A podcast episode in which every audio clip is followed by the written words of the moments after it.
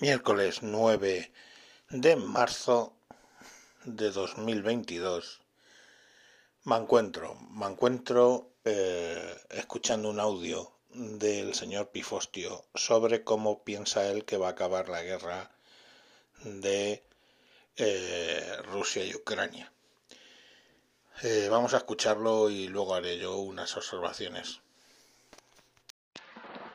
Este es un mensaje para el señor Mancuentro y sus oyentes de parte del señor Pifostio. Sepan de antemano disculparme porque la calidad de audio no sea óptima y se debe a que la única oportunidad que tengo para grabarlo es en el paseo nocturno con mi perrilla. Pasan coches, estoy con unos auriculares Bluetooth que estoy dándole vueltas a ver qué me, dice un amigo del señor Mancuentro, un tal Javier. A ver, lo que he visto me, me Banggood, unos auriculares que llegan un pinganillo casi hasta la boca y que lo mismo y que afirman tener reducción china de ruido y tal. Bueno, en fin, a ver si me, me la acabaré comprando, yo creo. Bueno, tonterías aparte inanidades. Em, hoy les vengo a hablar del posible final de la guerra de Ucrania. A un amigo mío que tiene cierto predicamento en Twitter, no es de estos tuiteros famosos de 100.000, pero le sigue a más de 3.000 personas. Pues por decir que bueno, a ver si para pronto pues se le han echado encima a este amigo mío y me explico. Lo que él viene a decir es a ver si se llega a una situación en la que ninguno pierde demasiado. En un mundo ideal, y este amigo pensaba que no necesitaba explicar eso, quien debería perder es el agresor el problema es que en este mundo real, no ideal, no platónico, ni de sombras de la caverna, sino de una gran colección de hijos de la gran puta, en este caso los hijos de Putin no solo son los agresores, sino los fuertes. Entonces, claro, pretender que el fuerte que ha agredido, aunque le ha salido como el culo, eh, reconozca lo malo que es vuelva todo a como estaba, a la frontera me refiero, pues no sé en qué cabeza cabe eso, pero sinceramente es harto complicado. Y digo que es harto complicado porque básicamente es un suicidio para Putin. Y como Putin y los hijos de Putin, pues tienen un amplio abanico de capacidades agresivas, pues yo imagino que al menos hasta cierto punto lo que van a hacer es no consentir una derrota y para ellos una derrota es eso, volver a la frontera del alto fuego del Donbass y de Crimea y todo lo demás que quede como igual salvando los miles de muertos ucranianos y sobre todo suyos, que eso básicamente no les jode porque hayan muerto unos cuantos miles de chavales que estaban haciendo la milia en Rusia, sino porque sus familias, si resulta que han muerto para matar gente que son como ellos, que son los ucranianos, y total pana, pues lo mismo se lo toman a personal y se monta la mundial ahí. Entonces, claro, desde un punto de vista realista, no es fácil llegar a esa situación. Le han echado en cara cosas sobre la honra, sobre los principios, sobre la moralidad. Y este amigo se ha puesto en los zapatos del presidente Zelensky, ese presidente, no sé si accidental, pero que de ser cómico ha pasado a ser un presidente que, perdón, cuando, señor presidente, cuando usted se canse de gobernar en Ucrania, venga para España, que me temo que más de uno le vamos a votar, se presente con todos los partidos que no sean Bildu. En fin, eh, si se pone este amigo en, los zapatos del presidente Zelensky, se encuentra ante un dilema brutal, demencial, terrible, que es sabiendo la diferencia de fuerzas, sabiendo que pese a lo bien que lo ha hecho tanto, o los distintos eh, elementos y organizaciones de las Fuerzas Armadas ucranianas y sus voluntarios. Es un prodigio lo que han hecho. O sea, va a quedar para los anales y de hecho, bueno, este amigo lo mismo se pone a recomendarles una serie de articulitos, eh, fundamentalmente en Twitter, pero no solo, donde se cubre una sorpresa detrás de otra sobre este terrible conflicto. En fin, bueno, por más que lo hayan hecho bien, que el paseo militar y luego la fiesta de las ejecuciones sumarias planeada por los asesinos se haya transformado en su lugar en una serie de humillaciones consecutivas bastante sorprendentes que han acabado de momento en unas aún más sorprendentes casi tablas. Aquí, señores, como les digo, la derrota no entra en los planes de los hijos de Putin y van a hacer lo necesario para que esa derrota no se produzca. Entonces, la pregunta es, si la derrota no se produce,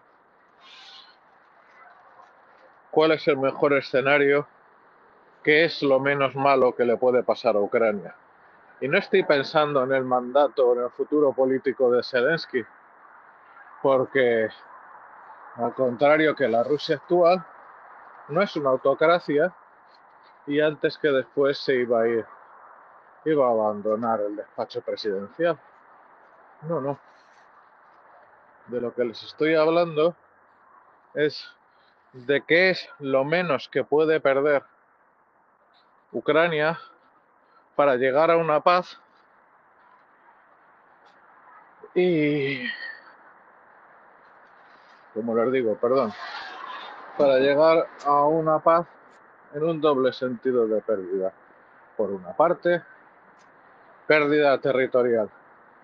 Aceptar el cambio de fronteras anterior con algunos regalos.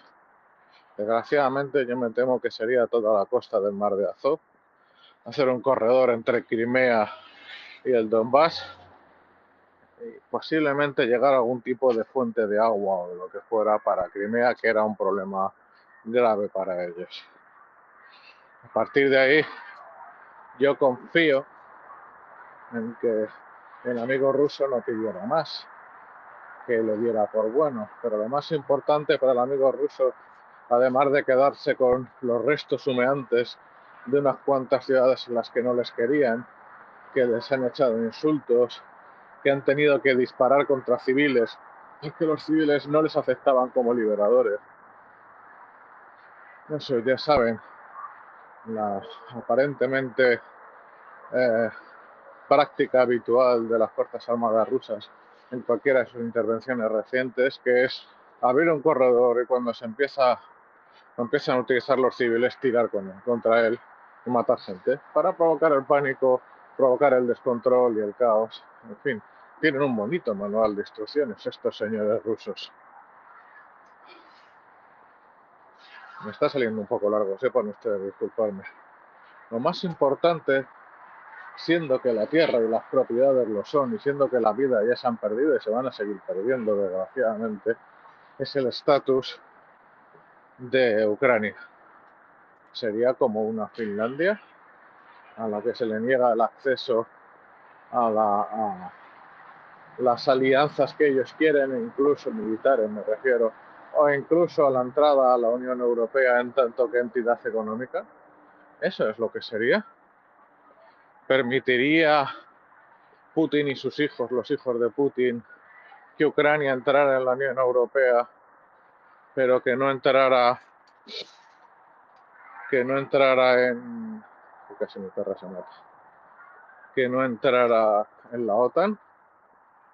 Aquí hay un antecedente interesante que muchas personas no han pensado. Toda esta guerra ocurre porque se firman los acuerdos de Budapest en el año 94, por el cual, como les ha contado también el señor Mancuentro, Ucrania cede su arsenal nuclear a Rusia a cambio que los garantes, Estados Unidos, Inglaterra y Francia y la propia Rusia, se comprometieran a que todos juntos eh, apoyaran la integridad territorial del Estado recién nacido ucraniano. Claro, es un tratado que se ha pasado, que se ha pasado Vladimir Vladimirovich por sus muy rusas pelotas. Pero este aquí que eso para empezar nos da una explicación nada conspiranoica y básicamente honorable o básicamente de querer tener unas reglas de juego elementales de por qué Gran Bretaña o el Reino Unido se ha involucrado a full, ha sido los que más equipamiento ha mandado, ha sido los que durante ocho años han estado, uno de los que han estado formando de manera ejemplar y eficacísima a las Fuerzas Armadas ucranianas y Estados Unidos también. ¿Por qué? Porque eran los garantes. Y cuando llegan las tropas, de, eh, cuando llegan los hijos de Putin y se pasan el acuerdo por el forro de los cojones, una vez que ya Ucrania no se puede defender nuclearmente, pues Inglaterra hace lo que tiene que hacer. Y ojo, Inglaterra y Estados Unidos lo hacen sin correr el riesgo de enfadar a los hijos de Putin sin correr el riesgo de un ataque nuclear. Lo digo por eso que se dice tan monstruoso y tan demencial de que todo esto en realidad ha ocurrido por una provocación norteamericana. No, señores, no, señoras. Todo esto ha ocurrido porque Estados Unidos, Inglaterra y Francia firmaron unos acuerdos, firmaron unos protocolos. Bueno, esto me lleva a la consideración de que si los acuerdos de Budapest fueron papel mojado cuando le interesó a Vladimir Vladimirovich y a los hijos de Putin, por la misma regla de tres, los acuerdos de Purrufú de Kanmandú que se firmen en unos días o semanas en Beijing, por ejemplo, que sería muy apropiado, Ucrania, mientras tanto, cuatro, cinco, seis años, los que fuera, con tranquilidad, hiciera dos cosas, que fuera reconstruir las ciudades, enterrar y llorar a sus muertos, recuperar su economía y ponerse a comprar como si no fuera un mañana, en vez de juguetitos de relumbrón, cazas ultracaros, carros de combate amenazadores, lo que ya habían empezado a hacer. Pequeños drones aéreos, mucho más pequeños que el Bayraktar, al que ya le están componiendo canciones, fabricados por ellos mismos, con elementos muy altos de originalidad, o comprados a los polacos y a otros socios de más confianza, y comprarlos por centenares de miles. ¿Para qué? Para cuando el absurdo Vladimir Vladimirovich y los hijos de Putin se encontraran con un nuevo cambio, esto es, que dijeran, ¿sabes qué? Que si tú te pasaste por el forro de tus rusas pelotas los acuerdos de Budapest, pues ya ahora los acuerdos de Beijing me los paso por mi ucraniano ojete. Mira, mira, esto, este texto, ayer comí lentejas, amigo, y lo vas a comprobar. Ah, y si Vladimir Vladimirovich dijera, ¡ah! habéis incumplido el tratado y ahora os vuelvo a invadir y esta vez no habrá piedad. Les digo una cosa, señores, si esto no es una ensoñación, sino algo mm, remotamente realista.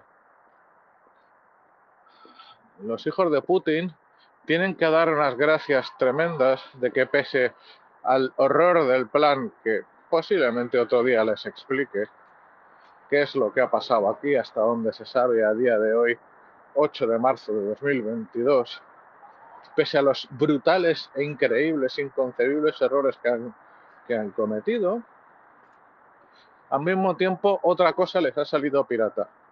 Solo un año más, solo unos miles de pequeños drones de combate más, que parecen que la gente les llama juguetes, que se lanzan a mano con pequeñas catapultitas, habrían provocado semejante hecatombe de las columnas rusas en las primeras horas que la invasión no se habría detenido a las puertas de Kiev o de Kharkov, se habría detenido pues en el puesto del guardia forestal a tres kilómetros de la frontera, señores y señores.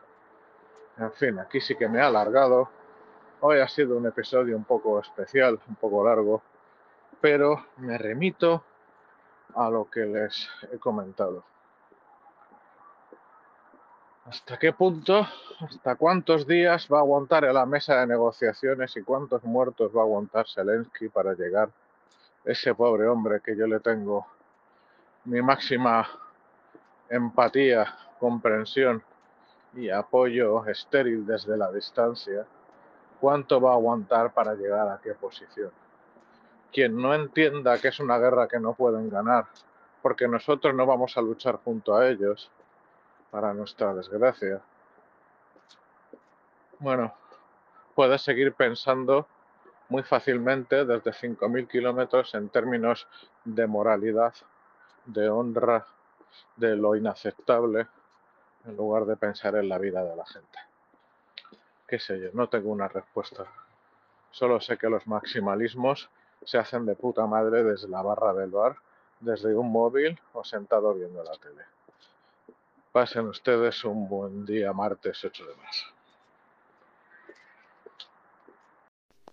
Efectivamente, yo firmaría con que eh, Rusia saliera quedándose con Lugansk, Donetsk y Crimea.